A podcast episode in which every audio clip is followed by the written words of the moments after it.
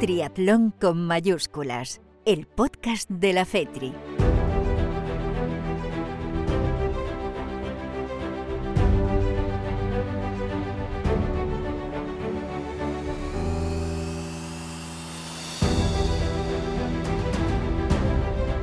¿Qué tal? Muy buenas, eh, bienvenidos eh, un mes más a Triatlón con mayúsculas, al podcast de la Federación Española de Triatlón.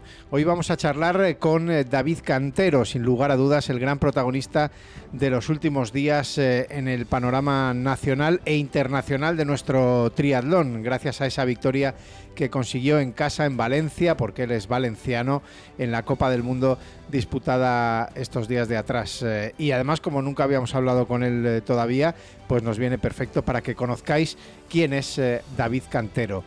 Además vamos a darle también un toque diferente en el día de hoy porque vamos a hablar con los oficiales y de los oficiales, que es eh, un estamento del que nunca hablamos y bueno, pues la verdad es que poco se, se sabe y poco se dice y que son tan importantes eh, dentro del mundo del triatlón, bueno, de todos los deportes y también del triatlón. Por eso vamos a charlar con Miguel Alejandro Fernández, conocido como Poca o Poquiña, eh, y que nos va a contar un montón de curiosidades y de cosas alrededor del mundo de los eh, oficiales. Y por último vamos a a cerrar dando un repaso a lo que fue un poco el eh, TSB de, de París en una charla informal, como siempre con eh, Dani Márquez, con el director de comunicación. Estará también Berta Ballesteros, eh, que estuvieron allí en, ese TSB para contarnos un poco las instalaciones, cómo estaba todo aquello montado.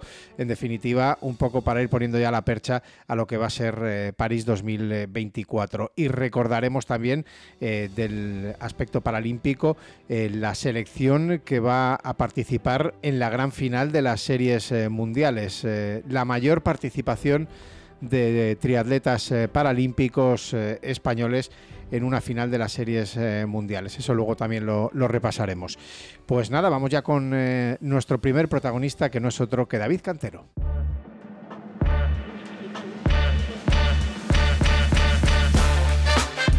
La entrevista.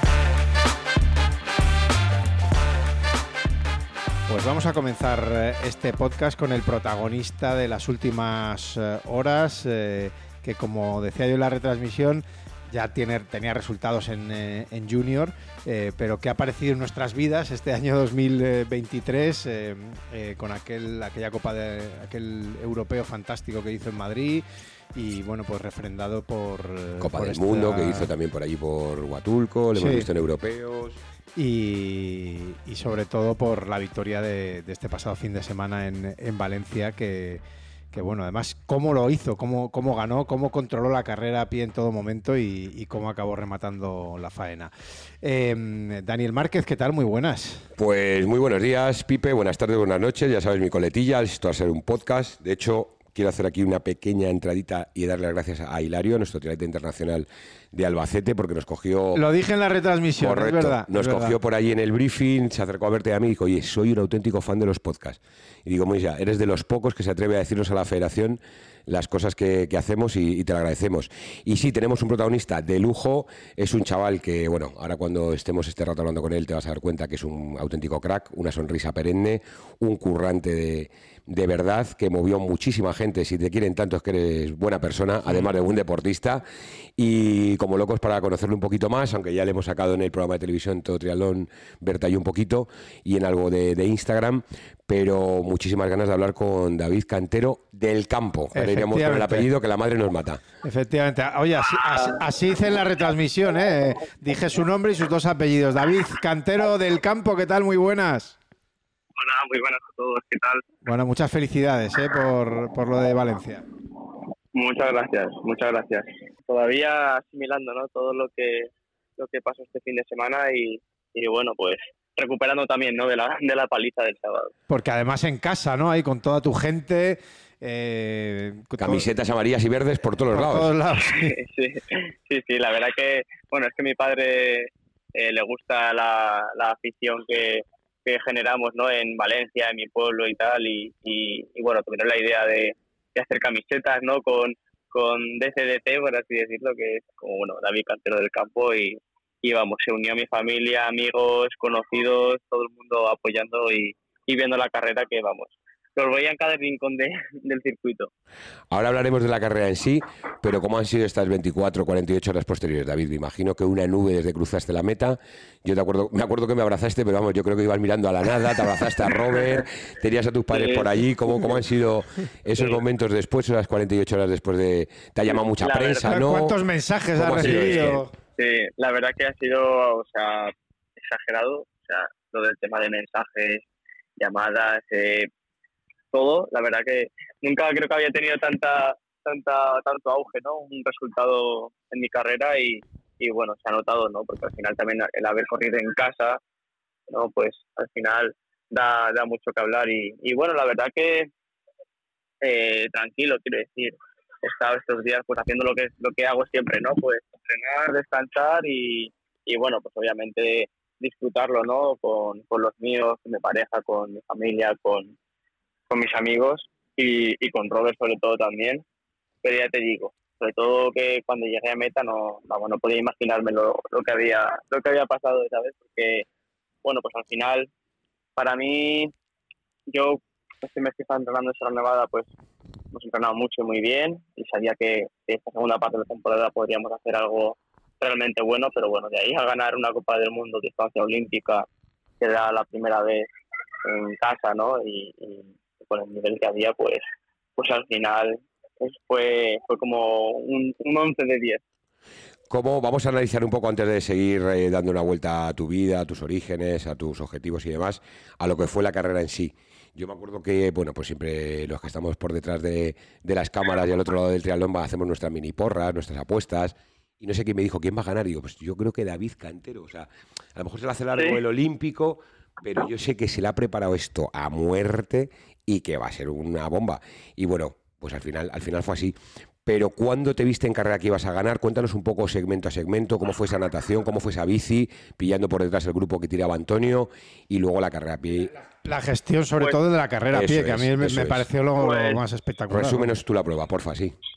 Si te digo la verdad, eh, bueno, ya la carrera empezó muy bien de, desde el principio y con una buena natación, que bueno, pues, la verdad que se vio reflejado, ¿no? Todo el trabajo que hemos estado haciendo específicamente en ese momento de natación, ¿no? Muchas horas, muchos metros y, y salir octavo de, del agua en la Copa del Mundo, el primer grupo ya de cabeza, nada más empezar la prueba, pues, pues al final fue todo, fue todo, por así decirlo, encaminado, ¿no? A que, a que fuera a tener un buen resultado. Y nada, eh, en bici me encontré bien, al final nervios, ¿no? Y, y, y, muy tenso todo porque al final hacía mucho viento, se iba muy rápido, mmm, la gente va a tope, venía el grupo por detrás y al final no, no sabíamos un poco cómo gestionarlo, ¿no? Si tirar hacia adelante, eh, parar, esperar. Entonces, bueno, fue un poco de, de tirones, ¿no? La, la bicicleta. Y, y, bueno, ya te digo, me encontré bien, intenté colocarme todo el rato lo mejor posible, eh, tomando también la suplementación, los geles, el isotónico, porque hacía mucha humedad y, y bueno, al final era, eran dos horas de carrera y se hacía muy largo.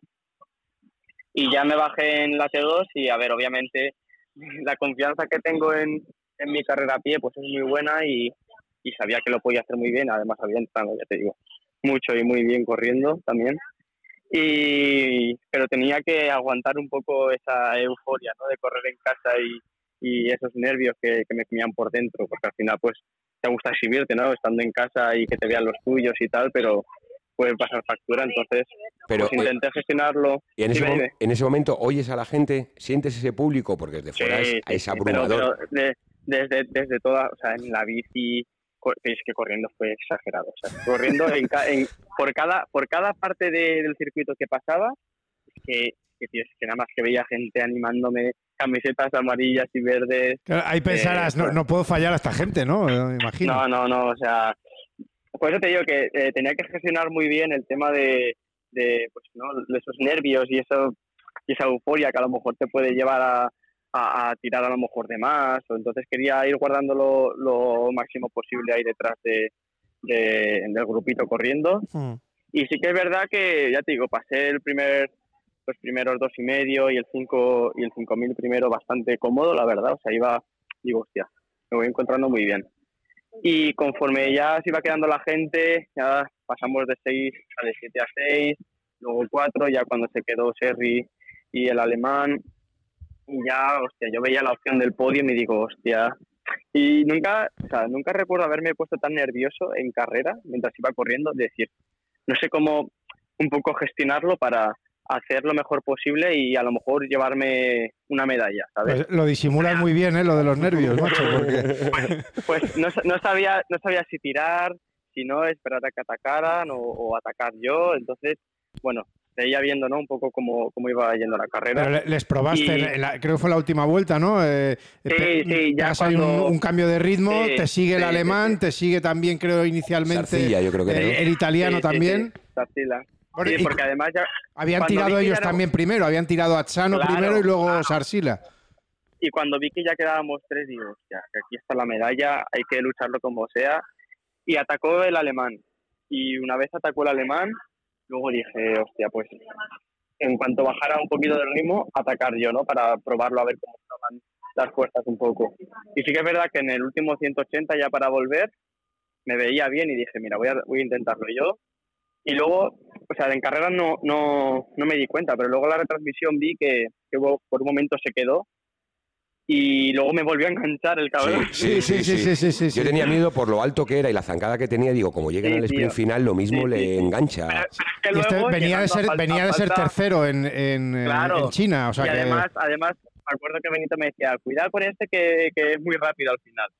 Y digo, hostia, por eso quería intentarlo, ¿no? También antes de, de llegar al sprint.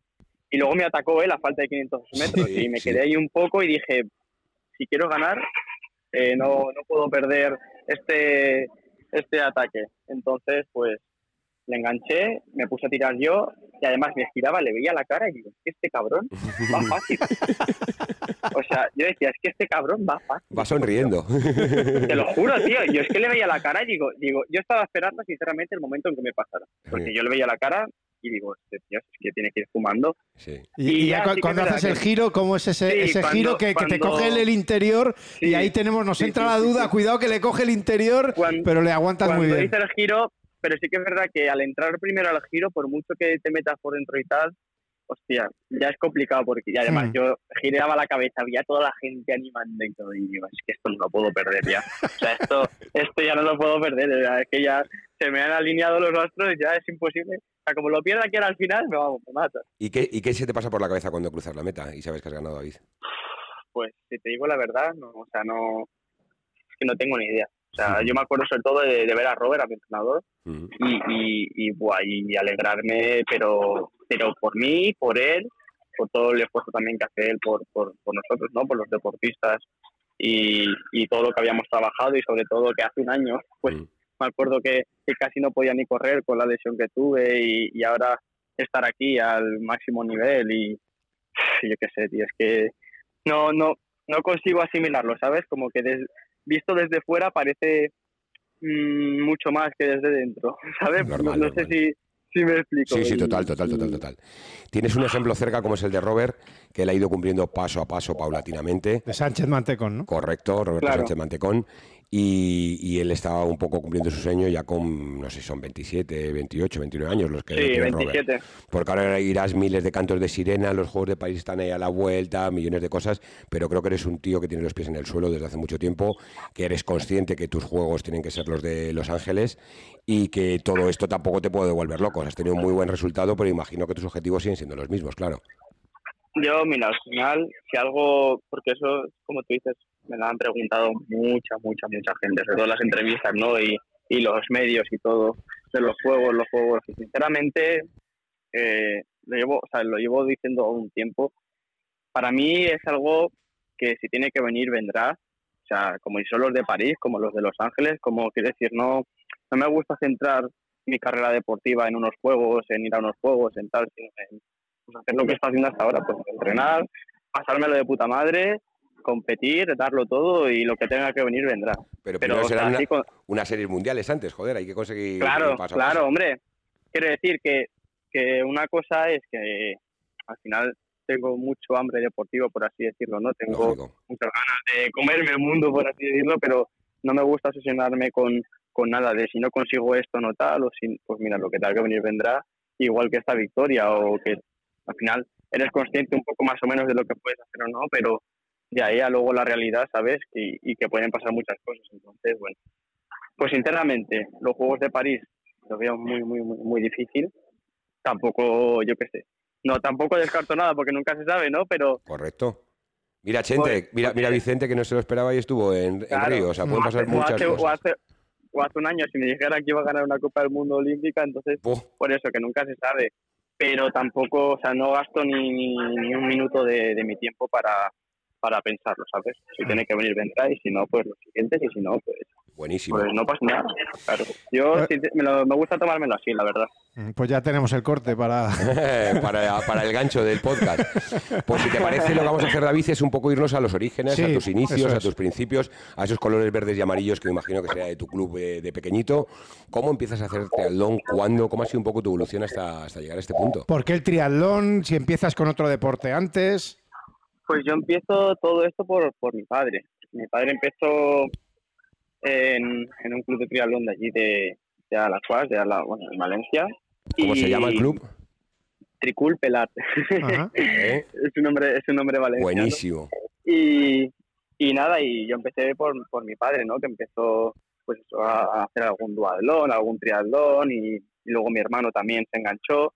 Y yo en el 2000, temporada 2011-2012, si no me equivoco, me hice ya mi primera licencia también por ese club. o sea, no, no tenías club. ni 10 años, porque tú eres del 2003. Con ¿qué, 9 años. ¿Qué día, años ¿qué día naciste? El 26 de enero. 26 de enero del, dos, del 2003, vale, vale.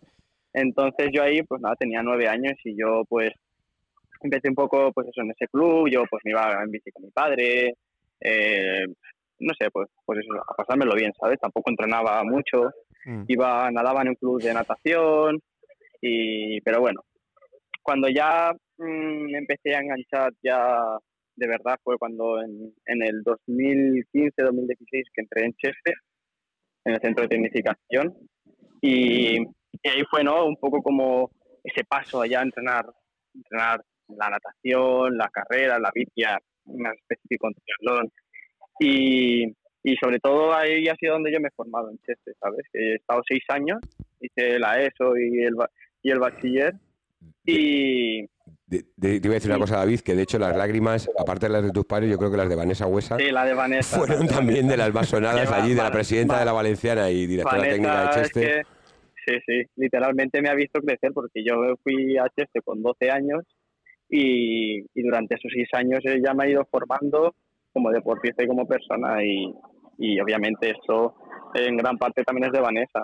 Qué ¿sabes? fuerte, qué bueno. O sea que no, Y- no, no empiezas específicamente con el con el atletismo, porque que tu carrera No, es espectacular. eh, de hecho- es natural, de vamos, hecho, digamos. yo, yo, yo eh, hice, empecé a hacer atletismo gracias a mi psicóloga de Cheste, a Viña, a Viñana, que ella estaba en el club del Cárnicas Serrano y, y nos ofreció a pues a mí y a un grupo, y a mi grupo de allí que teníamos correr algún cross y tal en el 2020 y hice algún cross, hice algo de pista cubierta, conseguí una medalla también, pero luego me lo dejé un poco apartado. Y en el 21, pues igual, corrí el Campeonato de España de cross, hice segundo, y luego pues intenté hacer, bueno, hice la mínima para el europeo de 5000, luego hice medalla y, y bueno, pues hasta, hasta este año pasado he ido combinándolo, ¿no? El, el atletismo y el triatlón, pero bueno, ya hace un tiempo que, que estoy centrado únicamente en el triatlón. O sea, que te Vamos, viene, te viene de serie lo del atletismo, vamos. Sí, sí, pero vamos, ya te digo, no es algo que mucha gente me pregunta que si vengo del atletismo y no, yo siempre he sido triatleta. Claro. Y Hay un tema, digo. hay un tema en, en YouTube, hay algún vídeo cuando eres más jovencillo que eres como, joder, como Yamil Lamal, este ahora del Barça, o Rafa Nadal, que ya desde pequeñito decías que querías estar haciendo lo que estamos viendo ahora, ¿no? Yo, si te digo la verdad, de hecho el otro día lo hablaba con Robert, el otro día antes de, de la Copa del Mundo, como que al final yo siempre he sentido que, que este era mi sitio, que yo tenía que ser triatleta profesional y que, y ya digo, que, que como yo valía para esto, ¿sabes? Es como, no sé cómo explicarlo, ¿sabes? Como si Hmm. llevara algo dentro de mí que me dijera que, que esto es lo mío y mira que muchas veces pues no han salido los resultados como quería o he tenido alguna lesión o tal, pero no sé, siempre he confiado en mí y en, y en que esto es lo mío siempre, ya te digo, y, y Robert también, o sea que, y bueno, poco a poco pues vamos consiguiendo buenos resultados.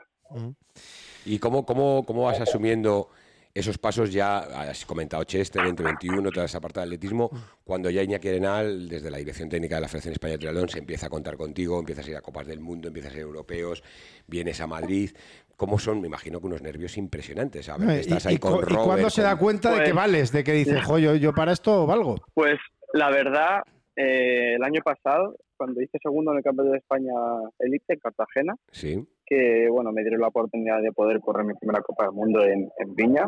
Mm. Y, y ya te digo, el año pasado tuve mi primera experiencia de Copa del Mundo y para ver también un poco ¿no? cuál era el nivel y, y dónde podíamos estar y tal.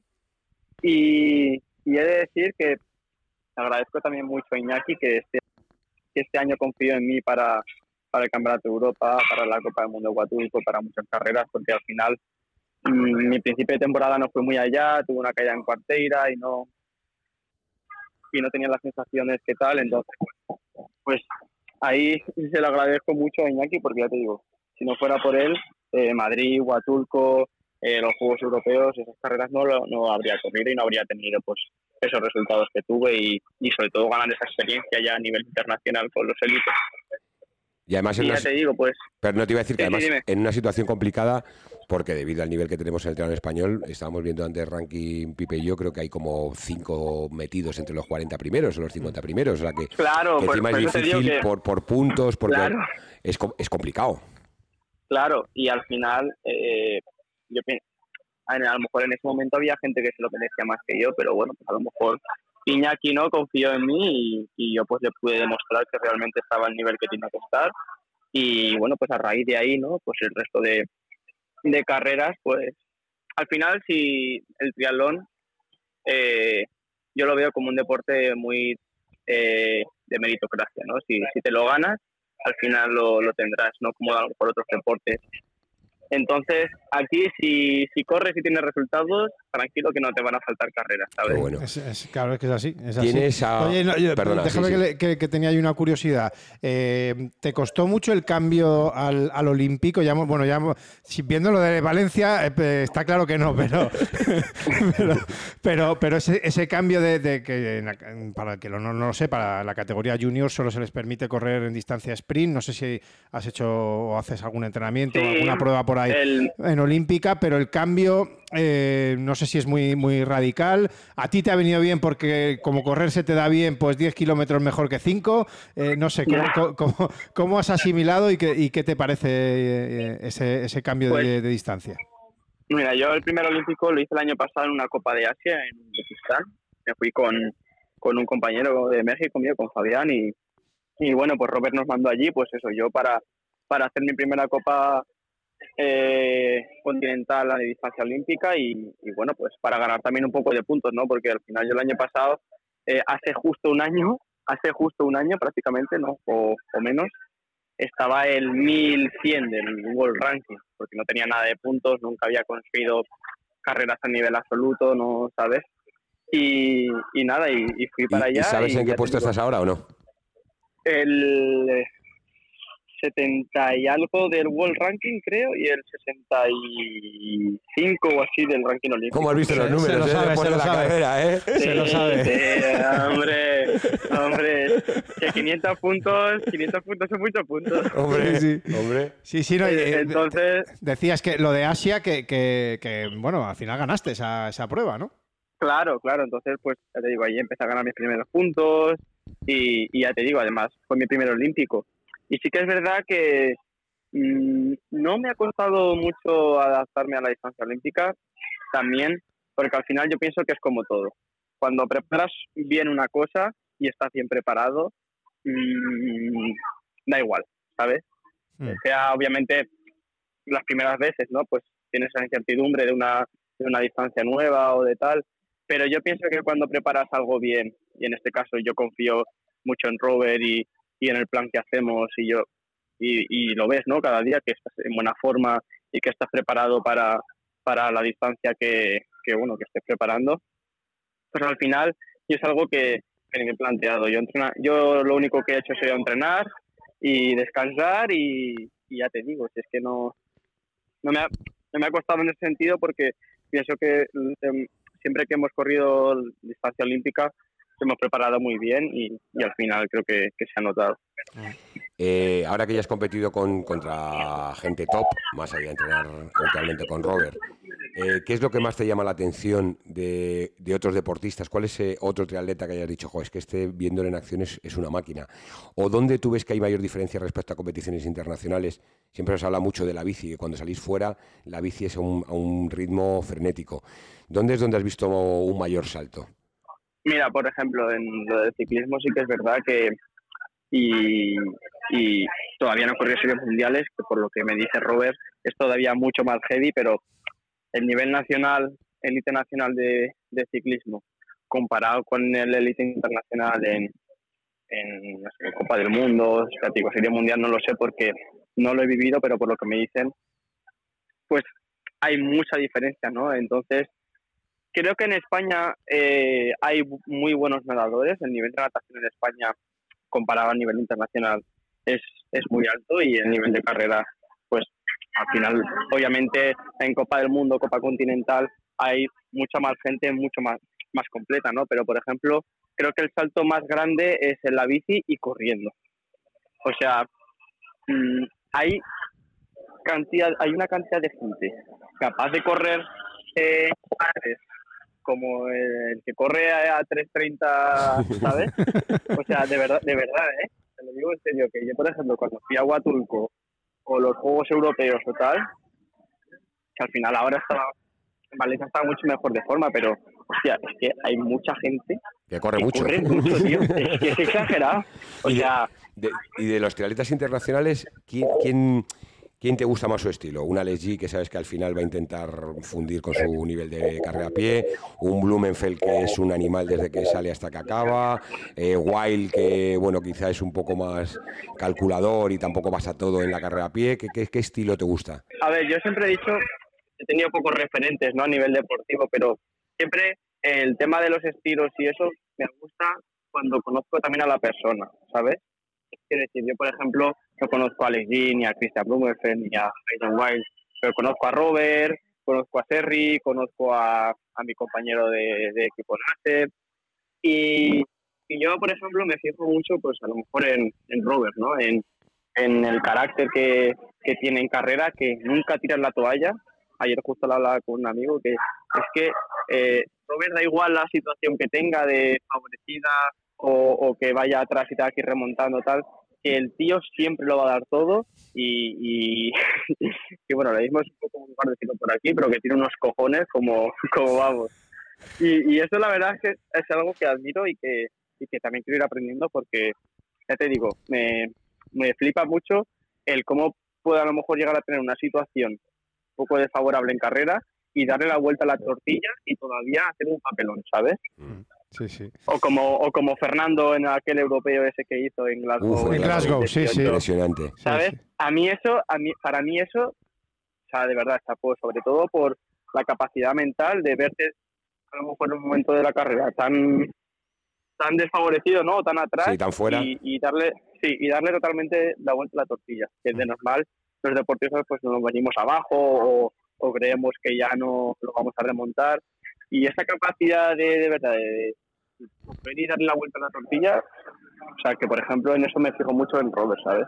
Que al final yo lo veo también trabajar y, y el tío es un currante, ¿sabes? Pues te digo que yo me fijo mucho también en la gente que conozco. En la persona que hay detrás, sí. Mm. Claro, no conozco personalmente a Leslie o a Bloomer, pero mm. tal, pero comparto muchas cosas con Robert y, y, y, cada resultado que tiene yo yo he visto y he vivido con él todo lo que hay detrás. Entonces, Claro, a mí eso es lo que me gusta. es un buen espejo, es un buen espejo, Roberto Sánchez Mantecón. Yo, por mí, la última, por mi parte. Em, a futuro, ¿cuál es el sueño de David Cantero? Pues lo mismo que ahora, sinceramente. O sea, vivir tranquilo y entrenar, disfrutar y, viajar. Si es que es lo que más me gusta en el mundo. o sea, no tengo, a nivel de objetivo deportivo, pues ya te digo, pues obviamente ganar un mundial o, o, estar luchando por el circuito de las series mundiales, ¿no? Obviamente, o luchar por unos juegos. Pero yo creo que eso al final es como todo el mundo, ¿no? Al final todos quieren aspirar a lo y, y, creo que tenemos capacidad y, y ganas para lograrlo. Pero a nivel personal, pues ya te digo, lo que lo que está haciendo hasta ahora, pues disfrutar de las carreras, de los viajes, de los entrenamientos, pasármelo bien y estar tranquilo y, eso, y seguir como hasta ahora, ¿sabes? Pues yo la última mía por mi parte, David, que evidentemente mm, eh, agradecerte como eres, porque eres un crack y lo fácil que nos lo pones, por lo menos a, a nosotros en la parte de, de, comunicación de la FEDE, que no te cambie ni la sonrisa ni la actitud que tienes ante las cosas. ¿Y de dónde es la próxima vez que te vemos? No sé si vas a Sub-23 a Pontevedra. Eh, o Copas del Mundo, que hay 80.000 Copas del Mundo. Pro Tour, Pro, el, el, Pro Tour, que es una buena oportunidad también para sí. pegarte con todos y y otra vez que Voy digan... a correr en, en Águilas, de Camate, España. Muy bien. Porque, como me dijo Robert que teníamos que hacer un entrenamiento de transición eh, para Pontevedra, pues me dijo, pues mira, te vas a Águilas uh -huh. y te das un calentón ahí y, y mira, bien. y si lo haces bien, pues... Entonces correr en Águilas uh -huh. y luego ya, eh, ya, o sea, estamos centrados obviamente en el Mundial Sub-23 de Pontevedra, uh -huh. el 23, y luego pues en principio Tánger, la Copa del Mundo de Tánger, Roma no lo sé.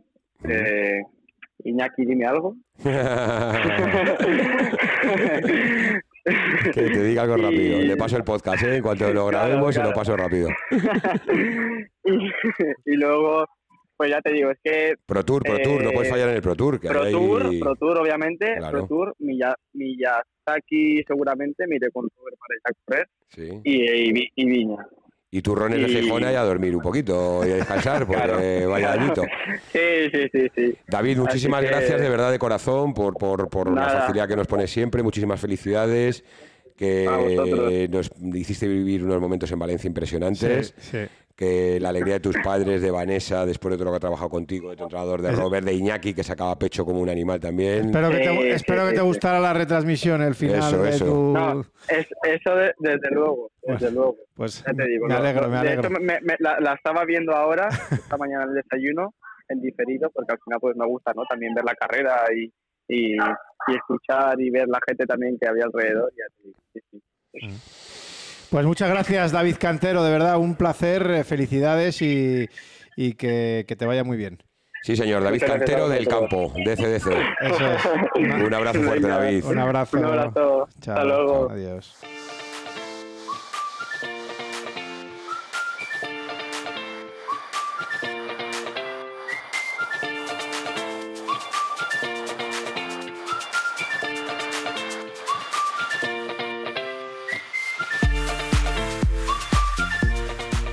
Pues como decía en la presentación, eh, vamos a hablar de otra figura de la que habitualmente no, no, se habla. Siempre lo hacemos con entrenadores, con eh, deportistas, con eh, director, directores técnicos, pero nunca hablamos de los oficiales.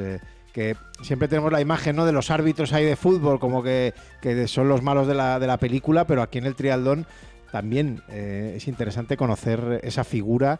Eh, ¿Qué hacen si aquí también tienen esa esa visión tan negativa como puedan tener en, en otros deportes o, o no, eh, Dani. Pues sí, la verdad es que comentábamos fuera de micro preparando este mes, eh, eligiendo protagonistas, y es verdad que después de estar con Miguel en París, que ahora ya cuando avance la entrevista nos lo comentará, eh, se nos ocurre la idea de, bueno, pues de hablar con, con un oficial, un delegado técnico, un juez árbitro, alguien potente que nos explicase un poco cómo funciona ese estamento, cómo son un poco los rangos. Sabemos que, por ejemplo, en fútbol tienes árbitro y linieres, ah. o que en básquet tienes tres árbitros, pues saber un poco cuál es sin entrar muy en detalle, pero cuáles son las figuras dentro del estamento oficiales que, que existen y como con una persona, un invitado de lujo que va más allá, porque también está involucrado en organizaciones, hablaremos un poco del Mundial de Pontevedra y porque lleva mil años con nosotros en el triatlón y bueno, le queremos mucho por su barba que tiene y, y por su sonrisa eterna. Miguel Alejandro Fernández, ¿qué tal? Muy buenas. Buenos días. Buenos días. Eh, poca, ¿no? Poquiña es como te, te conoce todo el mundo. Bueno, no todo el mundo, solo una parte por aquí, ah. por, por, el mundo del triángulo. ¿Y, ¿Y, por qué, si se puede saber lo del apodo? Bueno, pues esto viene de un apodo que tenía mi padre, eh, es Poca, y que, claro, mi padre fue el que me introdujo al triatlón cuando yo era un niño, y es el que, al que todos conocían. Entonces, como hijo de Poca, pues a algunos les fue quedando lo de Poquiña. ¿Y te gusta que te llamen así o no? Bueno, tampoco es algo que me disguste. Genial, Poquiña, me parece perfecto. Podemos ya en confianza aquí. Era para abrir la veda. Nos mete en la familia, nos mete en la familia. Básicamente. Eh, oye, a ver, alguna curiosidad que tengo yo, que lo comentábamos Dani y yo antes de, empezar la, entrevista. ¿Por qué salís cuando os presentan en las competiciones, salís con el con la sintonía o la, música de la marcha imperial de, de Star Imperio Contraataca de Star Wars? Eh, ya, empezamos mal así, ¿no? la verdad que es para, dar un poquito de miedo antes de empezar, ¿no?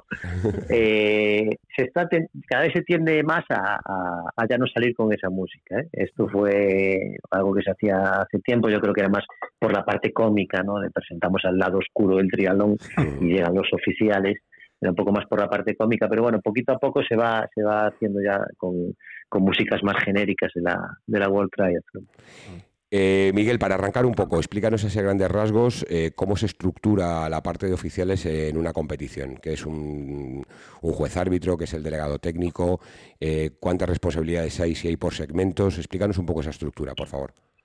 Bueno, pues venga, un resumen rápido. Empezaríamos siempre con el, el delegado técnico. La figura del delegado técnico, digamos que es la que hace de enlace entre la federación y el organizador y es el que se tiene que asegurar de que la carrera va a ser eh, justa y, segura acorde a los manuales y a los reglamentos. Es decir, va a estar implicado desde los diseños de los circuitos hasta la ubicación de los servicios médicos, habituallamientos, etcétera, etcétera. Un poco, un delegado técnico debe tener también un poco la visión de organizador. Es importante que tenga esa doble visión para así poder eh, ser más útil con el organizador, que la relación entre uno y otro sea más fluida y poder hacer que la, que la carrera pues sea, sea positiva, ¿no? Ah, pues no sabía yo que estaba tan, tan involucrado en todas esas cosas. Está o debe de estar siempre involucrado desde, el minuto uno y a, y a, todos esos niveles. Al final, la figura del delegado técnico es muy importante, hace muy poco ruido, ¿no? Decíais al principio, no se habla de los oficiales y tal, pues también tenemos una máxima que es cuanto menos hablen de nosotros, mejor, mejor, mejor lo hicimos. Claro, eso es, claro, es verdad. claro, eso es así. Si pasamos desapercibidos en una carrera es que lo hicimos bien. Mm. De eso se trata. Esto no es fútbol, no es, no es, otro deporte, ¿no? Mm. Y, bueno, esa figura, como decía, pues es muy importante y también es la que se encarga de coordinar el resto de oficiales, determinar las necesidades totales en función del tipo de pruebas, si es nacional, regional, internacional, en función de los circuitos, pues vamos a necesitar tantos oficiales para aquí, tantos para allá, y eso se dividen, como bien decías, en equipos. Hay un responsable de cada área que tiene a sus asistentes. Estos oficiales, ¿qué van a hacer? Pues los responsables eh, tienen que también trabajar, yo siempre recomiendo trabajar codo a codo con el equipo de la organización, de su área. Por ejemplo, los de ciclismo deben estar trabajando junto con la parte de organización de ciclismo. Y también, evidentemente, tienen que controlar que los deportistas cumplen las normas una vez que empieza la competición. tenemos un trabajo previo y tenemos un trabajo durante la competición y ese trabajo durante la competición, pues ya, pues por ejemplo, el ciclismo, pues controlar el drafting en caso de que no esté permitido, etcétera, etcétera. ¿Quién es el responsable de que toda esa normativa se cumpla, sancionar, ratificar las sanciones? No, ahí entra la figura del juez árbitro. Mm. Digamos que el juez árbitro es la figura más administrativa de todos y es el que tiene que ratificar todas las sanciones, publicarlas, eh, hacer oficiales los resultados, recibir las apelaciones, etcétera. Es una figura un poco más administrativa que tiene que tener un dominio total del reglamento y de los procedimientos para asegurarse de que, de que todo se cumple y que no nos va a dar problemas. Mm. Eh, Esto es el resumen fácil y luego queda una cosa, hablemos del trabajo previo, coordinación con el organizador, etcétera, montajes los días previos, trabajo durante y el trabajo posterior. Un buen delegado técnico, un responsable de área, a posteriori tiene que siempre reportar pues las cosas que se pueden mejorar o las cosas que se pueden exportar a otras a otras pruebas. Mm. Em, a mí me parece un poco estresante, especialmente en las, en las eh, distancias más cortas. Eh, eh, porque claro, tienes que decidir en muy pocos eh, décimas de segundo, en muy poco tiempo, el tema de las sanciones. Eh, a ver, por ejemplo, si hay alguien que se deja algo fuera de la caja, es una sanción clara, evidente, que no tiene ninguna discusión. Pero sobre todo las de agua, sin ir más lejos, recuerdo en esta Copa del Mundo de, Valencia, durante la retransmisión, bastante movimiento en, en, el, en el estamento de oficiales, mirando vídeos, buscando posibles infracciones o, había dudas a lo mejor de alguna infracción, pues evidentemente tienes que revisar y ver. Eh, no es un poco estresante el tener, ya digo, un olímpico, pues te da más tiempo, ¿no? Pero, pero un sprint es un poco agobio, ¿no? Hasta que decides si es sanción de verdad, si no. Entiendo que las del agua son más difíciles de, determinar. Eh, no sé, cuéntanos un poco eh, desde esa parte cómo, cómo vivís una, dentro de una competición una situación de, estrés de tipo de sanciones? Pues sí, realmente eh, eso es una de las partes más importantes del trabajo del juez árbitro. Eso es la figura que a mí menos me gusta, porque ahí bien hablas de ese estrés. Nos apoyamos mucho en todos los medios tecnológicos, ya sean vídeo, foto, etcétera, para tomar esas decisiones, pero una de las cosas que siempre tenemos que tener clara es que apoyándonos en esas pruebas tenemos que estar seguros. Nosotros no podemos sancionar un comportamiento de un deportista en el agua si no estamos seguros, uno, de ese comportamiento y dos, de que identificamos claramente a ese deportista, porque a veces el problema, sobre todo en el agua, aún con muchas imágenes, viene en la identificación del deportista. Y es por lo que ahora también se trabaja con diferentes colores de gorros según el rango de dorsales, etcétera, mm. por ayudarnos un poco a tomar bien las decisiones sin perjudicar a, ningún deportista. ¿Y cuál es tu valor? Perdón, perdón, perdón, te Nada, nada, decía que el estrés que sigue, evidentemente, en las pruebas de sprint y de más niveles es terrible, pero aún en las hay peores, que son el relevo mixto o el eliminator. Y sí que ya es, eh, tienes que tomar decisiones muy, muy rápido.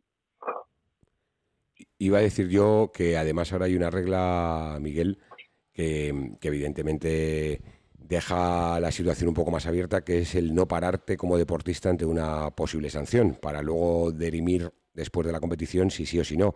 Es más presión aún, porque antes tú tenías la sanción, sabías que te parabas, si no te parabas estás fuera y se acabó. Ahora se queda todo en el aire hasta que acaba la carrera. Es, es, es verdad que tenéis más armas tecnológicas, pero es también más difícil de lidiar, me imagino.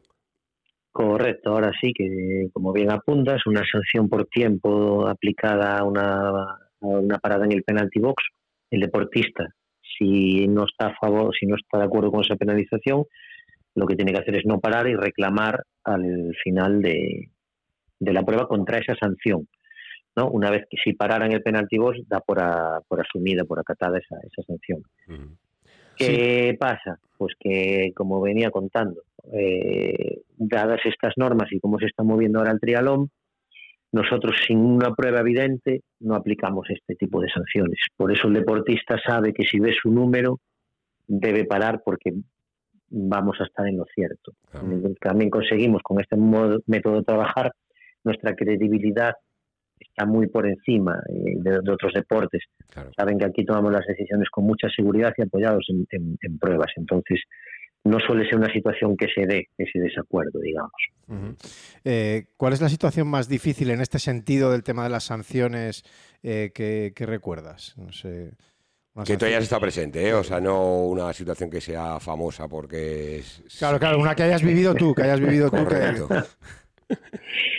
Pues es una, una buena pregunta. Situaciones que, porque son tantas que no se habría por.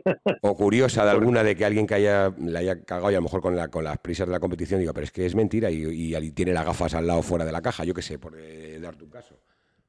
Eh, pues no sé, viví muchas. Por ejemplo, te puedo decir, eh, una época, y bueno, dependiendo del nivel de la prueba, la obligatoriedad del dorsal. Bueno, pues había dorsales de de muy mala calidad y se rompían los dorsales. Entonces el campeón entró con la goma puesta, con el soporte habitual de dorsal, sin dorsal.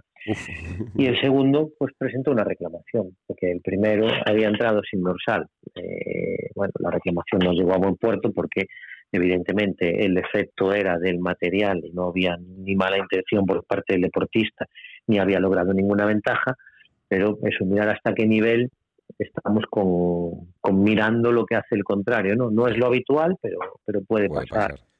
Se ponen, Puede pasar. al hilo de esto se ponen muchas, eh, la gente protesta mucho, o sea, se ponen muchas reclamaciones por parte de, de otros equipos eh, que luego no, a lo mejor no llegan a, pero yo qué sé, dices, pues vamos a reclamar, por si acaso. ¿no? Hay que pagar por reclamar, ¿eh? Eso que te lo explique Sí, también. pues, pues eso, es un, un detalle que, que es importante también que nos cuentes. Es un detalle que solo devolvemos el dinero si, si tienen la razón. Ah. Entonces, eh, eso evita reclamaciones eh, sin fundamento, evidentemente.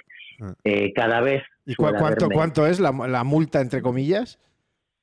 Pues me vas a pillar, porque ahora mismo te puedo decir a nivel internacional que estamos en lo en equivalente a 50 dólares, pero aquí hace mucho que no. Yo creo que son 50 euros también, ¿eh? Me suena a mí, que pero sí que lo puede mismo me ser lo también invento. 50 euros, Sí. sí, Ah. puede ser. Ah. Ese es, eh, a nivel internacional es lo que lo que se está cobrando.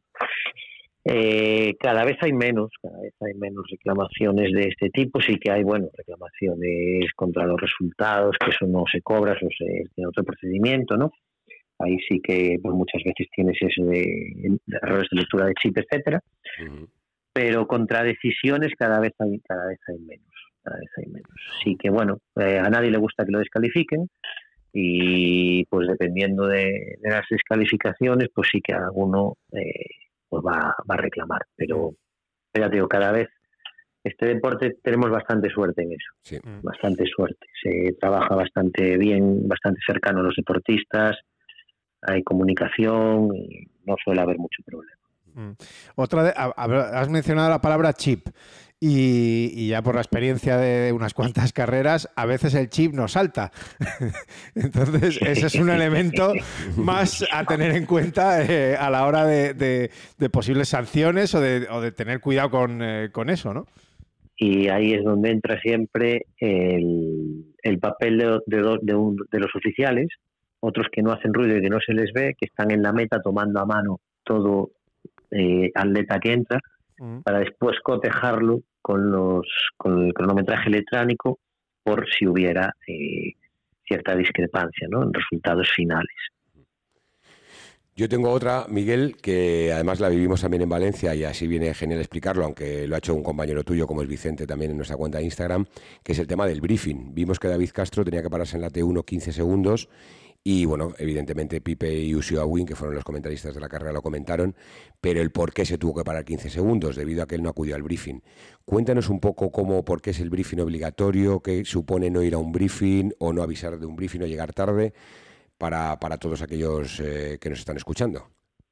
Bien, pues eh, el briefing es la información técnica específica de la prueba, estamos hablando de pruebas élite a nivel internacional y se hace un control de firmas y es obligatorio su asistencia porque además eh, si tú no asistes sin justificar y avisar estarías eh, fuera de la lista de salida y entraría alguien de la lista de espera, que muchas veces en competiciones internacionales tenemos lista de espera, ya que como todos sabemos, pues por orden de ranking de ranking entras en la competición o no. Entonces eso es lo primero, se hace obligatorio eh, porque es muy importante que se conozca esa información y si no acudes sin justificación estarías desplazado de la lista de salida. Si llegas tarde o no llegas con un motivo justificado, ahí es cuando se te aplica esa penalización por tiempo en, en- en la, en la competición, que es lo que le pasó a, a David. David. Eh, a ver, más vamos a, a Pontevedra, que lo tenemos aquí a la vuelta de la esquina. La primera vez en la historia que España organiza una final, una gran final de las series mundiales. Que es lo que digo yo siempre que bromeo. Luego ya hemos cogido carrerilla y el año que viene haremos otra en Málaga. Sí. pero, pero la primera es en, eh, en Pontevedra. Eh, es una. Tú estás también un poco dentro ¿Cuál es de- su papel? de Primero, ¿cuál es su papel? ¿Cuál- Porque va más allá que oficial. Yo creo que en Pontevedra te puede contar muchas cosas, Miguel. Bueno, en Pontevedra digamos que soy el marrón de la prueba, o sea, el director de carrera. Madre mía, ni más ni menos. Sí, ni más ni menos. Lo cual, bueno, pues es algo que, que, bueno, como una cima a nivel profesional, ¿no? Cuando te dedicas a organizar eventos, para que es un orgullo más que sea en Pontevedra, en mi tierra. Y, y bueno, pues eh, ilusionados a la vez que, como os podéis imaginar por la fecha que es, pues casi ya sobrepasados del trabajo diario. pero bueno, mm, bastante bien encaminado. Sabemos que va a ser duro, pero que va a ser una, una gran prueba, una gran fiesta de triatlón aquí, aquí en Pontevedra. Además, lo bueno es que a los, oficiales, a los oficiales los tendrás en el bolsillo, Miguel, porque como son compañeros, ahí no vas a tener problema. Bueno, ahí, pues, eh, todo lo como decía al principio, mi forma de trabajar, tanto cuando estoy en la organización como cuando soy oficial, es que todos estamos en el mismo equipo, no hay distinción. Y, ese equipo es muy grande, es eh, organización, oficiales, federación internacional, etcétera. Y, y seguramente que, nos vamos a apoyar unos a otros y que, me van a ayudar mucho y espero poder ayudarlos todo lo que pueda. ¿En qué notas que son que es la final de las series mundiales, la gran final de las series mundiales? Más llamadas, 17 reuniones al día, díselo, Miguel, díselo. Bueno, aparte de las 17 reuniones al día desde hace más de un año que estamos trabajando con la Federación Internacional con reuniones eh, que empezaron pues cada dos semanas y ahora ya hace tiempo que son semanales. Mm. Hay mucha más presión, sí, de cara a, de cara a detalles y sobre todo detalles, pues claro, es la gran final élite, es el campeonato del mundo de paratrialón, así es, es eh, es la sí, el campeonato del mundo sub 23 también, claro, grupos de edad, y estamos en un periodo olímpico y paralímpico. Entonces, la, se suma todo un poquito y se nota que hay más nerviosismo, sobre todo a niveles de federación internacional y demás, a querer cuidar mucho más el detalle, digamos. Eh, oye, yo tengo una curiosidad. Eh, em, em, si, lo, si se puede decir o si cuánto cobra un, un, oficial de no son profesionales Pipe ya te lo digo yo esto es una, una ayuda un apoyo y mucho corazón no Miguel Claro, es que esto muchos oyentes ahora se van a sorprender. El trabajo de oficial es prácticamente el trabajo de un voluntario, eh, pero a todos los niveles. Em, por ejemplo, un yo que fui delegado técnico de este año de las seis mundiales de Sunderland, mm. te puedo decir que te dan una ayuda por cada día que estás en, en, Sunderland, o sea, bueno, en tu prueba, para cubrir tus gastos, porque el organizador solo tiene obligación de cubrir alojamiento, desayuno y cuando las comidas son en el venue, o sea, en la zona de la prueba, te dan una ayuda para cubrir tus gastos diarios. Por supuesto, te, se encargan del viaje, alojamiento y demás. Y después te dan, eh, dependiendo del nivel de la prueba, por ejemplo, las seis mundiales, un delegado técnico con toda la responsabilidad que conlleva y un trabajo previo de unos cuatro o cinco meses, eh, la ayuda es de 500 dólares. O sea, como comprenderás, es muy, muy poquito. Eh, ¿Por qué hacemos esto? Eh, porque nos gusta. Y nos gusta este deporte, nos gusta trabajar a nivel personal, a nivel profesional, estar eh, involucrado en esto siempre es positivo, aprendes mucho, eh, te relacionas con un montón de gente, deportistas, organizadores de otros, otros países y, y bueno, pues estás también ayudando a que este deporte siga creciendo, porque esto sabemos lo que es y si hubiera que pagar a los árbitros como se paga en otros deportes. Mm. Aquí date cuenta que en la final de las series mundiales, no te quiero mentir, pero creo que hay más de 60 oficiales, claro. Si tenemos que pagar como pagamos a, eh, a tres árbitros en un deporte, pues eh, evidentemente no llega. Y por eso es muy importante el trabajo casi desinteresado de los oficiales, que sí, que ya tengo que cobran una ayuda, eh, mucho más pequeño cuando vienes a oficiar, ¿no? Como vendrán a, la, a las series mundiales de Pontevedra, mm. pero que es algo que llevamos dentro, que nos gusta este deporte, muchos lo practicaron, otros venimos pues por, por relación familiar desde toda la vida, eh, por lo que fuera, por tener eh, hijos, padres, etcétera, dentro del deporte y es algo que te gusta y que, pues ahí está esa colaboración. Muy difícil de entender y, muy poco valorado. A veces esta figura, pero, pero necesaria al 100%. Una pregunta, Miguel. No, sabía yo que eran tantos, 60 en una serie mundial. O sea, una, por ejemplo, el otro día la Copa del Mundo de Valencia, de pues este pasado fin de semana, ¿cuántos erais?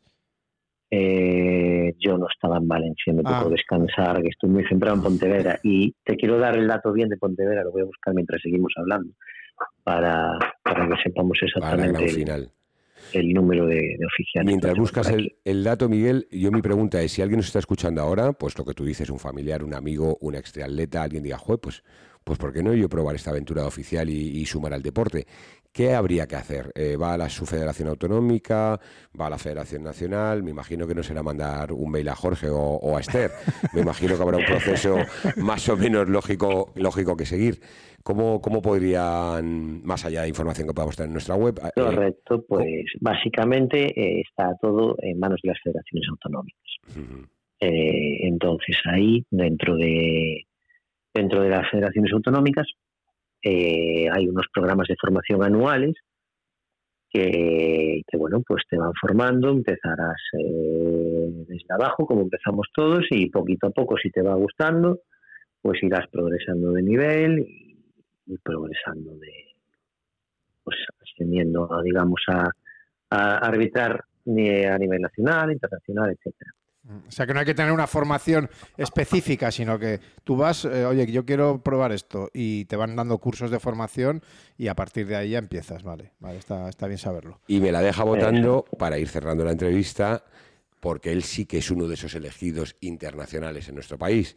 Hemos tenido eh, en ocasiones anteriores, corrígeme Miguel porque te lo voy a decir de memoria, yo creo que ha sido incluso en Juegos Olímpicos. Jorge, no sé si Mónica Flores también ha estado, no sé si Raquel Cascales, pero bueno, en este caso yo sé que esta temporada teníamos a, Paco Soriano, teníamos a Carmen González y hemos tenido, o Carmen Gómez, perdón, y hemos tenido a Miguel en París en el T7. Mm. Tú eres uno de esos jueces internacionales, esos oficiales internacionales que tenemos en nuestro país, Miguel. ¿Cuál es tu nivel? O cuál es, bueno, ya hemos dicho que has sido delegado técnico de series mundiales, que es lo máximo que existe, entonces me imagino que debes estar en el top. Bueno, pues soy, aún hay un nivel por encima del mío. Yo soy, digamos, internacional 2, aún habría el 3, que es el que tienen aquí en España, pues Jorge, Esther, Vicente, Mónica, y espero no olvidarme de ninguno. ya, yo tampoco, yo por eso te, paso el toro a ti. Y, don Enrique Quesada, Correcto. que es uno de nuestros pioneros Correcto. En, estos, en estos niveles. ¿Con él empezó todo? Eh, entonces, eh, bueno, yo soy el nivel anterior, es nivel internacional también, y eso te permite, pues bueno, pues ser también delegado técnico a nivel internacional y participar como oficial en, pruebas de, máximo nivel. Oye, ya para, ir terminando, eh, has estado en el TSBN de París. Eh, ¿Cómo es eso de un TSBN? Porque se supone que se eh, se hace exactamente lo mismo que se tiene que hacer o que se va a hacer en los eh, propios Juegos Olímpicos un año después. Se prueba exactamente todo, cómo va a ser eh, todo. No sé si es así, si hay alguna cosa que queda todavía por ahí por mejorar o corregir, o, cómo es un, un TSB en, el caso del triatlón. ¿Y cuál es tu rol, Miguel? ¿Y cuál es tu rol? ¿Cuál ha sido tu rol en el TSB? Si has estado como delegado técnico, responsable de zona o... Cuéntanos. Bueno, pues eh, yo en el festival he sido responsable del sector ciclista, de la prueba de triatlón, que es lo mismo que voy a hacer en los Juegos Olímpicos el año que viene. Y, bueno, pues me preguntabas, Pipe, ¿cómo es el TESIVEN? Pues eh, lo que es la parte técnica, es decir, circuitos eh, y todo lo que afecta a circuitos es exactamente igual que va a ser el año que viene. Eh, de hecho los mismos horarios de competición eh, y todo. Lo único que sí que va a, haber, variaciones es en las instalaciones, que este año, pues eh, por motivos presupuestarios, no se monta un, un recinto tan grande como el que va a haber en 2024 mm. pero a nivel deportista, para que el deportista pueda testear lo que son los circuitos y para que nosotros podamos ver las posibles mejoras necesarias y demás, eh, una vez que lo vemos y que tenemos el feedback tanto de deportistas como entrenadores, pues eso sí que es totalmente igual. Cada cono, cada valla, eso sí que es totalmente igual que va a ser el año que viene. ¿Y el feedback ha sido bueno? O sea, eh, ¿hay mucho que corregir o que mejorar? Eh, el feedback ha sido impresionante porque el circuito es impresionante. Sí, la verdad es que sí. Absolutamente. Estamos de acuerdo. Estaba bien pensado, muy bien pensado a nivel técnico un par de detalles que ya corregimos después de la familiarización, que también es algo que se hace por algo, las familiarizaciones de ciclismo habituales que hacemos los días anteriores, ya se corrigieron ese par de detalles eh, con el de los entrenadores, y después, pues qué decir, un circuito de lujo, ¿no? Eh, por el centro de París, tocando Campos Elíseos, pues nada, un lujo. O sea, para el trialón es un lujo. Mm. Y para nosotros poder participar, pues qué te voy a decir. todavía, todavía hay veces que no me lo creo. ya solo nos falta la medalla de, alguno de los nuestros. Exacto. Eso, ya, sería, tremendo. Claro, ahí eh, tú eres español. Eh, Le pone chinchetas a los otros. No, pero, claro, evidentemente tienes que ser totalmente imparcial. tiene que ser a veces duro, ¿no? El ver que, hay uno de los tuyos que ha hecho algo mal y que le tienes que sancionar.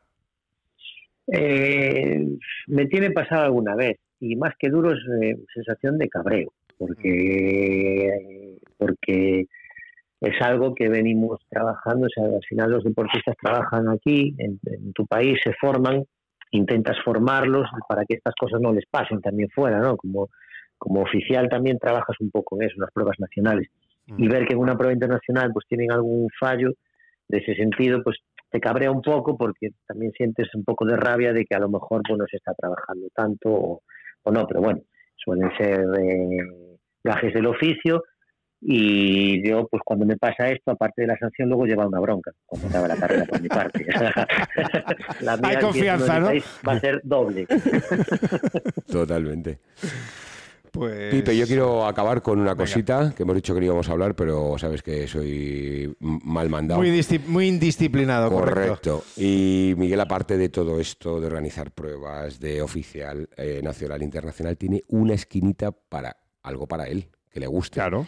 Todos y, tenemos hobby, ¿no? Y, no beberlo, ¿eh? que no suene mal, que es, que es el vino, y no sé si para ser enólogo, no sé si para hacer vino, no sé si para ser vinicultor, mm, algo de eso cuenta, ¿no? Es poca. Al final te la me sorprendió hace unos años cuando me lo dijiste. nada, muchas gracias, chicos. la entrevista.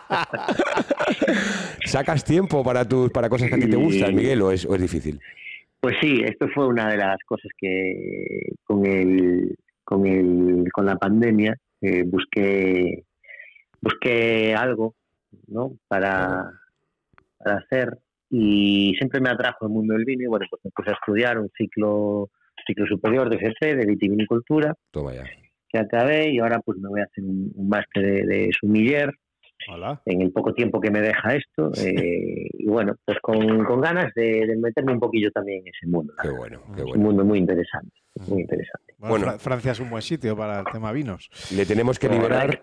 Bueno, Miguel, Miguel Alejandro Fernández. Eh, Poquiña. Poquiña para los amigos. Muchísimas gracias, de verdad. Ha sido un placer ilustrarnos en muchas cosas que, no sabíamos y que mucha gente que estará escuchando este podcast estará sorprendido también. Eh, así que nada, de verdad, gracias y, que te sigamos viendo en las competiciones y que pues salga muy bien Pontevedra, que seguro que va a salir muy bien. Y, luego París y bueno, lo, que haga falta. Y busca muchos analgésicos que yo voy para allá para darte guerra para Pontevedra. ¿eh, pues nada, por mi parte, muchas gracias y ya que tocamos el tema oficiales, tenemos más oficiales a los que llamar en próximos programas. Ah, así es, has abierto la veda. Has abierto la veda. Sí, señor. Gracias, Muchas gracias, Miguel. Un abrazo, Miguel. Muchas gracias. gracias. A vosotros, un abrazo. Chao, chao. En ocasiones, los deportistas sufren percances realizando cualquier tipo de actividad física, pudiendo necesitar atención médica, asistencia sanitaria u otra serie de prestaciones para recuperarse lo antes posible de su lesión. De ahí la importancia de valorar la contratación de un seguro de accidentes deportivos, un producto totalmente diseñado a medida de cualquier deportista aficionado. En Santa Lucía Seguros quieren que disfrutes de tu deporte favorito de la forma más segura. Por ello te ofrecen un seguro deportivo sin ataduras. Tú eliges la duración que quieres para tu seguro, que incluso puede ser de un solo día y a un precio muy competitivo. ¿Cómo funciona el seguro de accidentes deportivos? Muy simple Tan solo tienes que elegir tu deporte. Puedes escoger entre más de 30, indicar la edad de cada asegurado y la duración de la póliza que deseas y podrás beneficiarte de una de las coberturas que ofrece. Hospitalización diaria por accidente, pago de una indemnización en caso de fractura de huesos, asistencia sanitaria por accidente en centros de libre elección con reembolso de los gastos médicos incurridos, servicios por convalecencia después de una hospitalización, asesoramiento médico, asistencia en el hogar, enfermería, fisioterapia e incluso puedes añadir otras coberturas opcionales como reembolso por los daños ocasionados en tu equipo deportivo o responsabilidad civil de terceros. Infórmate y contrátalo ya en santalucía.es.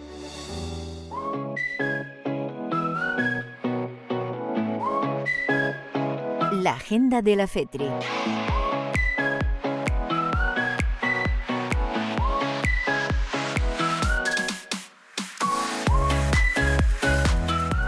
Y nos viene muy bien la percha que nos ha puesto Poquiña para hablar de París, eh, de lo que fuese TSBN y de lo que nos espera de cara al año que viene. Eh, hay convocatoria también para el Mundial de Pontevedra de, de la Triarmada Paralímpica.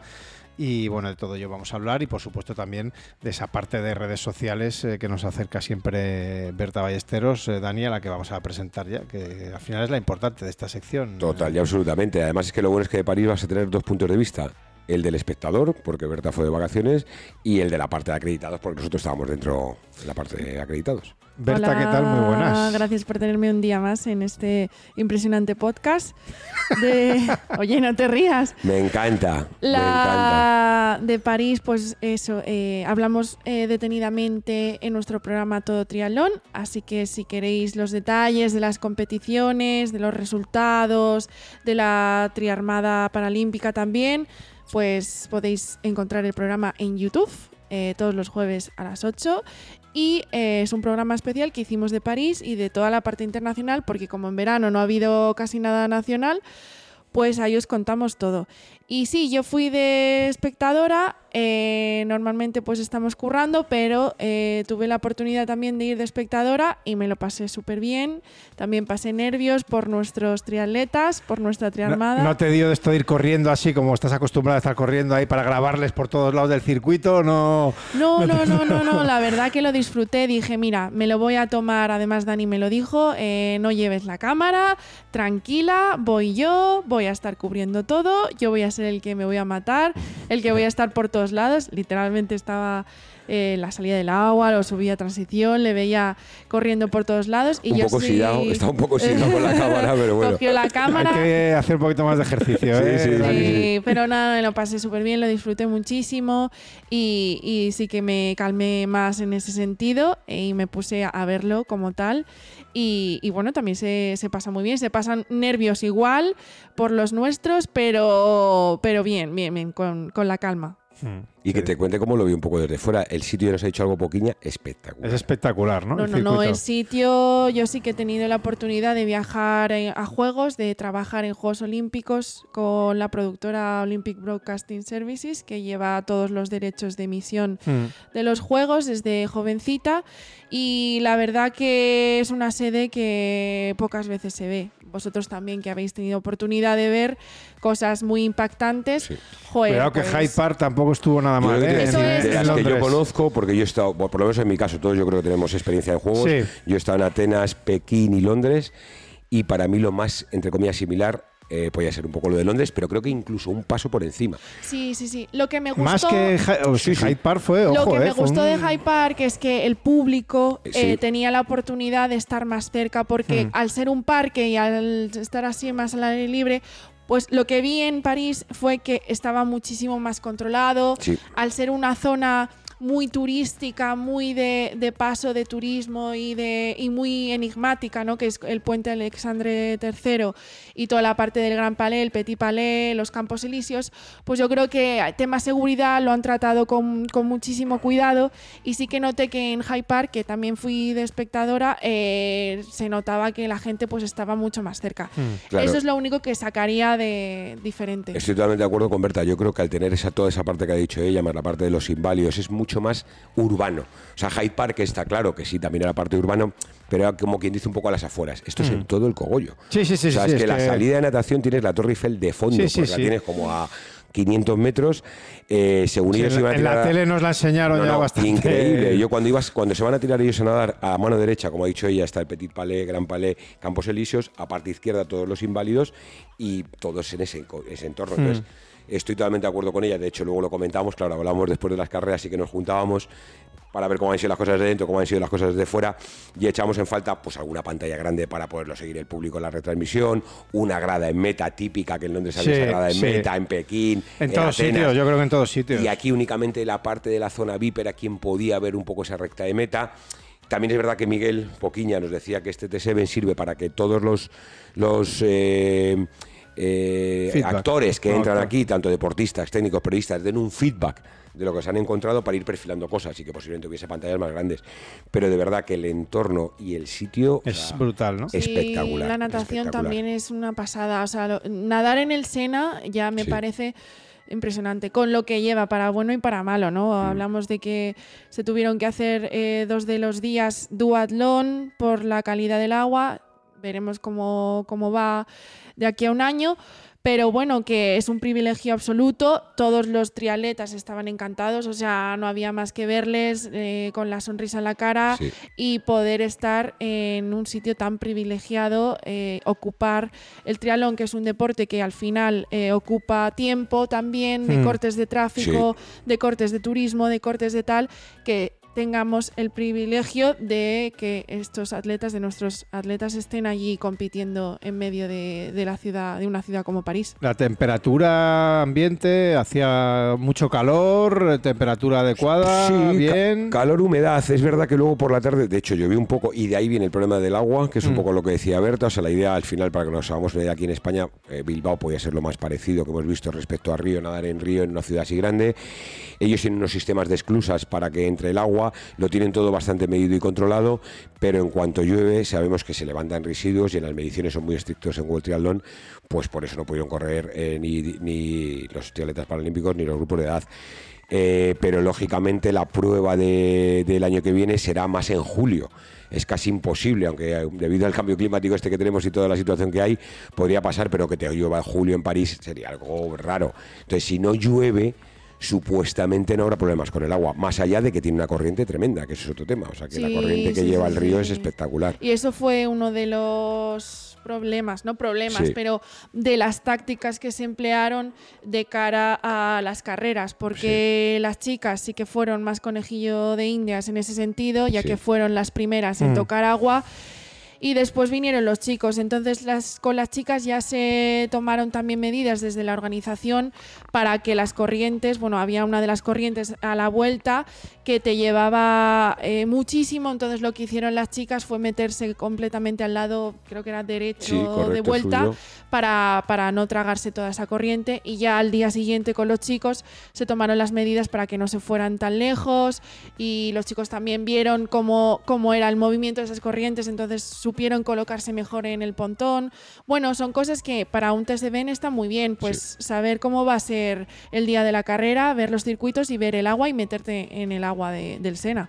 Y toda la otra parte, como siempre, a nivel de voluntarios, de acreditaciones y demás, serán como unos Juegos Olímpicos. Muchísimos controles de seguridad, acceso con a controlar las mochilas. Sí, pe- pero me dijeron que, que sí que se permitía al público eh, mm, ver eh, la, la carrera, que no sé si en los Juegos eh, Olímpicos se va vas a tener que pagar entrada para poder ver la prueba desde los sitios donde se estaba. Yo juraría que no. No, No. porque tú te puedes repartir por todo el circuito. Al final, si te vas a donde los inválidos o te vas a donde era el punto O de retorno. sea, a o lo mejor se hacen unas gradas, ahí a lo mejor sí, Sí, pero... claro, como en Londres. Ahí habrá Claro. que pagar. En la grada de, si hacen esa grada de meta, perfecto. Pero creo que la grada no va a estar, por lo que hemos Por el comentado, peso, por el peso eh, con el puente.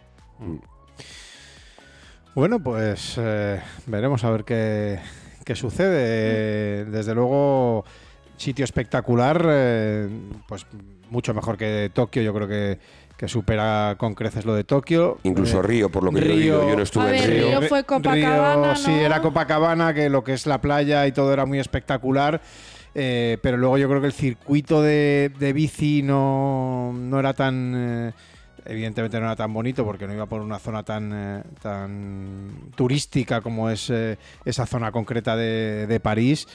Y sí, a mí se me, aseme- se me asemeja, entre comillas, eh, a Hyde Park me parecía Sí, más, más a Londres. más a Londres, pero por, por el sitio por donde transcurre, también un sitio mítico ahí en, Sí. en Londres.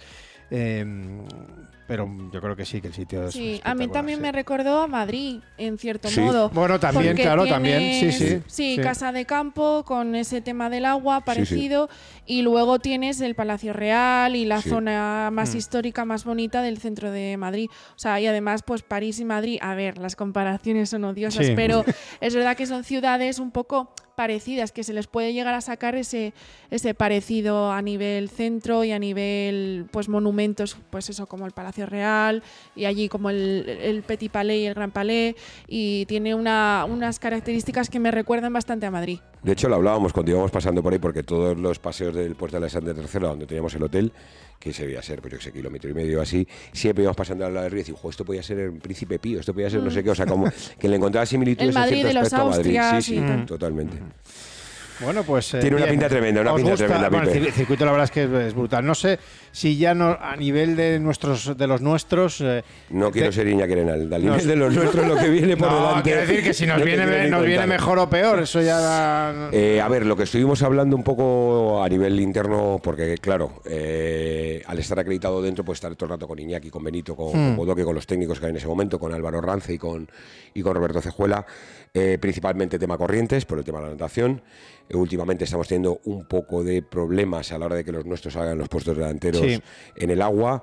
Es verdad que David Castro y Antonio Serrat suelen salvar un poco más la papeleta, pero últimamente nos cuesta. Entonces sí que hay una corriente tremenda y hablaban de que, joder, con perdón de la palabrota, de aquí a los ocho meses que hay, mm, tontos seríamos si no empezamos a entrenar en un río contracorriente que nos lo vamos a encontrar sí o sí. El tema de la bici, una bici muy, muy rápida, poco técnica por lo que decían, mucho pavés.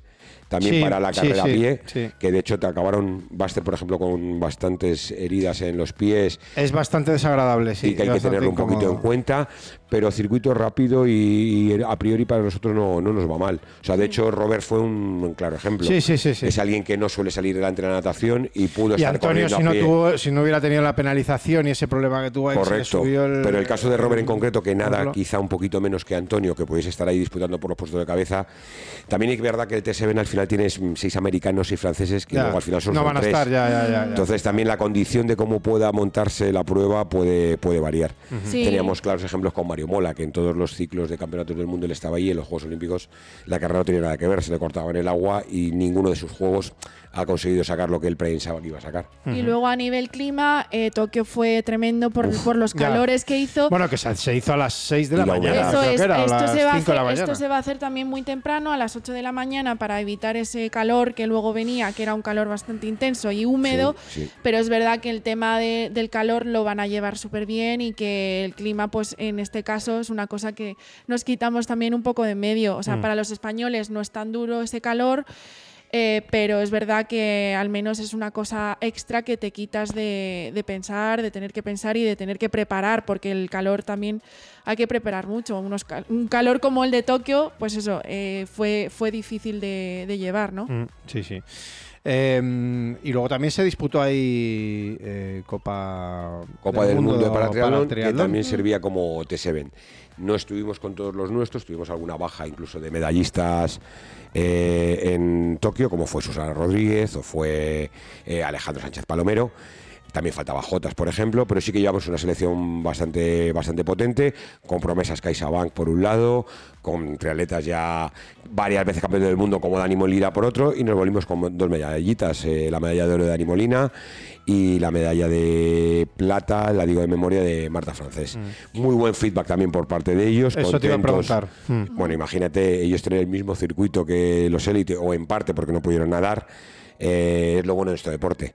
Al final es lo que ofrecemos siempre a paratriatletas, a grupos de edad, el poder estar, en este caso no hay grupos de edad, pues son los Juegos Olímpicos, pero el poder estar donde están actuando los buenos. O sea, no, no, lo que hemos dicho, no jugar al fútbol del Bernabéu y luego ir al campo de tierra a jugar tú, ¿sabes? O sea que estaban muy contentos y muy ilusionados con lo que pueda pasar en París. sí. Y ya que te pongo la percha paralímpica o de triatlón paralímpico, eh, a ver si termino de acostumbrarme al nuevo término, eh, dime la lista de, de grandes éxitos. Sí, a ver, no te voy a contar un poco. La, nuestra idea era que en este podcast hemos tenido, como siempre, a, a Samu para que nos contara un poquito de cara a Pontevedra, que es esa, ese campeonato del mundo también que ellos van a tener, eh, coincidiendo con la gran final de las series mundiales. Lo decimos ya, Porque, que va a haber un especial de Pontevedra en un Sí, sí, par de y que semanas. efectivamente, que en un par de semanas llevaremos con Iñaki Arenal para la parte más de élite y sub-23, hablaremos con él para la parte del paratriatlón, intentaremos liar a Jorge, como siempre, para que nos cuente toda la parte de organización y todo lo que se va a gestionar allí, pues sí que me dejó los deberes de comentaros eh, la convocatoria que tenemos para el Mundial de Pontevedra, que es la mayor que ha hecho para un Mundial nunca España con 16 deportistas, ¿vale? Entonces, bueno, aquí van los, los 16 elegidos. Venga. En este caso, siete chicas para empezar. Susana Rodríguez en PTVI, Cristina Miranda en PTS5, Andrea Migueles en PTS5, Marta Francés en PTS4, Carmen González en PTS4, Raquel Mateo en PTS2 y Eva Moral en PTWC en silla de ruedas. Ya vemos que ahí también tenemos unas cuantas promesas paralímpicas, CaixaBank que también van a estar en Pontevedra. Y por parte de los chicos, pues tenemos a Héctor Catalá con su guía, con Carlos Eliver en PTVI, no hemos dicho Sara Loer, la guía de Susana Rodríguez en, en las chicas. sí. Luego José Luis García Serrano con Diego Méntrida en PTVI. En PTS5 Jairo Ruiz. En PTS4 Alejandro Sánchez Palomero y Nil, y Nil Ruidavets. En PTS3 Dani Molina y Kini Carrasco. En PTS2 Leonel Morales. Y por último en PTWC, que es eh, silla de ruedas, José Cristóbal Ramos. Así que estos 16 serán los elegidos que estén en Pontevedra junto con el resto de selección que en breve anunciará Iñaki Arenal en Elites y en Sub-23. Sí, que igual alguno que esté viendo ya, escuchando, mejor dicho, este podcast, ya va- habrá salido la, la lista. Sí, ya ha salido, pero- lo hemos publicado. Pero bueno, eh, Y- a día de hoy, eh, mientras estamos grabando esto, no, no tenemos todavía la, la lista, que seguro que será la más eh, adecuada y la más apropiada para, para ir con garantías a lo que es una gran final de, de las series mundiales. Pues no sé si queréis decir algo más. No, por mi parte, pues nada, que esperando a que llegue Pontevedra. para Como vamos a tener especial Pontevedra, ya nos Sí. podremos detener en el despliegue especial que, Sí, que vais a hacer de... También a nivel redes sociales y Eso es. TikTok da mucha cancha eh, tener eso a la mayor convocatoria de triatlón paralímpico, eso va a dar mucha cancha. Vamos a hablar de CaixaBank, de promesas paralímpicas, haremos piezas especiales con ellos y muchísimo contenido eh, que estoy esperando eh, que llegue ya, que llegue Pontevedra y, y que nos lo vamos a pasar súper bien, seguro. Pues nada. Poco más, comentar, no sé cuándo iréis este podcast, que ahora tenemos Águilas en un par de semanitas con el Mm. Campeonato de España en distancia olímpica, que por ejemplo nos ha avanzado David, David Sí, que va a ir. por allí. Luego ya vendrá Pontevedra la semana posterior. Vamos a tener ese especial dos semanitas antes. Hemos estrenado el Todo Triatlón a la vuelta de vacaciones, que os invitamos a todo a verlo, retroalimentados de unas redes a otras. Y, Y nada, hablaros eso. un poco de, Eso, Berta, de danos las el últimas novedades de las redes y de TikTok. Eh, quiero empezar hablando de un vídeo de Iñaki Arenal, del seleccionador nacional de triatlón, Buenísimo. que tenéis que ver. No os digo nada más. Este no lo he visto yo. ah, pues tenéis que verlo. Es Iñaki Arenal. eh, en estado puro. en estado puro. en estado Dándolo puro. todo, dándolo Yo solo todo. digo eso. Eh, eh, de por medio hay una bicicleta, una rueda y un hinchador. Entonces, bueno, esos son los elementos. Así que nada, os invito a verlo en el TikTok de la Como vemos, el director eh, eh, deportivo se baja al barro, no tiene problema. Es, es, es un Tenías que fenómeno. verle cargando, cargando rodillos por ahí. es un como fenómeno. una bestia. Es un fenómeno. Eh, ya os recuerdo, arroba triatlón SP en TikTok, bueno, y también en el resto de redes sociales, Instagram, Twitter, Facebook. Pues eh, luego tenemos eh, un contenido un poco de, de París, eh, tenemos a, Robert que le hizo una entrevista a Dani al llegar a meta en ese top 10. Eh, ¿Qué más? Pues eh, ahora que hemos estado en Valencia también ha habido, hemos hecho bastantes cosas. Hablamos con, con Vicente, ¿cómo se apellida? Vicente, Uh, me va a matar Vicente Sánchez, ¿puede ser? Sí, Creo que es Vicente eh, Sánchez. Vicen- Vicente Sánchez, que es eh, em, árbitro. Sí, Sí, oficial, oficial. Correcto, árbitro, oficial, árbitro nos oficial. estuvo explicando un poco lo que ya habéis hablado de, de los briefing, de Hmm. las penalizaciones Sí. en carrera y, y nada, y luego pues eh, la meta de Jorgensen que vuelve a la competición allí en Valencia, en la que Copa ganó del una Mundo. carrera después de Siete una años, prueba decía. internacional desde, desde Des- el oro de Río 2016. Eso es. es. verdad que estuvo muchos años fuera del triatlón y sin Sí. competir, pero, pero ha vuelto... una mítica que ha sido madre y que bueno pues tuvimos el privilegio de verla correr corrió que daba gusto o sea fue, Sí, sí, fue increíble tremendo. volverla a ver compitiendo y corriendo porque es, es- es muy muy interesante ve- verla correr porque tiene Un estilazo. un además, sí, estilazo sí. y una Sí. técnica y un, y un físico parece que va de paseo. Sí, sí, sí, sí. Es- es Después tenemos verla la meta de, de David Cantero, Hombre, claro, claro. eh, que eso había, que- había que tener imágenes porque fue, fue espectacular cómo llegó, cómo le animaron eh, en esa línea recta de meta. Eh, de contrameta y, y como, llegó, vamos, con las lágrimas en los ojos, como su entrenador Roberto Cejuela estaba allí para abrazarle en meta. Y, nada, poco más. Eh, también hicimos un vídeo antes de, competir con las chicas, preguntándoles pues con cuánto tiempo llegan a la sede, con cuánto tiempo se preparan, que también está, está interesante. Y animaros a todos a que nos sigáis. Triatlón. SP, Triatlón SP, Triatlón SP. y a disfrutar de, de toda la cantidad de contenido que, que se puede seguir eh, tanto en Instagram, en TikTok, en eh, Twitter, en eh, bueno, en todo. Facebook. Facebook, el canal de YouTube, nuestro todo, todo, triatlón, todo. todo. Y ojo que vamos a empezar a abrir el tema internacional, que estuvimos ahí tirándole los trastos a Claire Michel. Ah, sí, Sí. sí, a la sí, belga, que habla español. Y Habla yo creo español que la- perfectamente la, y- tenemos medio medio en el Sí, saco, sí, ¿eh? sí, o sea sí, que sí, a ver si Berta y yo en un momento en el todo triatlón a lo mejor hacer un zoom con ella y si no, para empezar, por lo menos en un podcast. Y Sí, sí, Tengo ganas yo de entrevistarla, sí. También para retroalimentarnos como estamos haciendo, eh, anunciaros de que Pipe, nuestro presentador del podcast, ¿Ah, sí? va a A salir ver. en todo triatlón, capítulo, creo que vamos por el 16. Sí, que es el pro- la próxima semana, Correcto. eh, le- como decimos, los jueves a las 8 y tenemos una entrevista muy especial contigo, ¿Qué Pipe. me vais a preguntar? prepárate. Ah, prepárate. Yo no estoy acostumbrado a contestar preguntas. Por yo, eso yo queremos estoy hacerlo. acostumbrado a hacer preguntas. Le estamos ¿no? dando muchas vueltas, Berta y yo, igual que hemos hecho en tu caso con el podcast, porque al final es verdad, tenemos nuestros protagonistas internacionales, vamos sumando programas y ajo, empezamos a repetir. Entonces queremos abrir un poquito más, dar otros puntos de vista, como hicimos con Berta, que tuvo la idea espectacular de preguntar por el briefing a, a Vicente, y en este caso rompiéndonos un poco la cabeza, dijimos, oye. Y si hablamos con Pipe, que al final es nuestra voz del triatlón, a ver que nos cuente cositas y de dónde viene y tal, bueno, no te avanzo mucho más. Bueno, bueno. El entrevistador Cruzo- entrevistado. Cruzo los dedos para que no me vengáis en un compromiso. No te preocupes. No, no va a doler. Bueno, pues eh, muchas gracias, como siempre, Dani Márquez, eh, Berta Ballesteros. Y en nada, en un par de semanitas estamos otra vez de vuelta con ese especial eh, gran final de las series eh, mundiales que estamos ya preparando y perfilando. Y en dos semanas más o menos estaremos con, con ello. Así que nada, gracias y nos vemos en un par de semanas. Venga, hasta, dentro de dos semanas. Chao.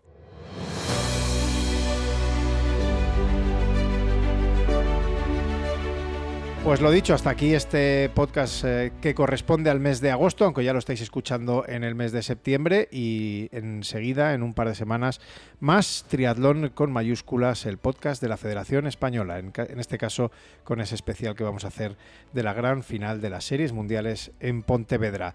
Os espero, hasta entonces, adiós, chao.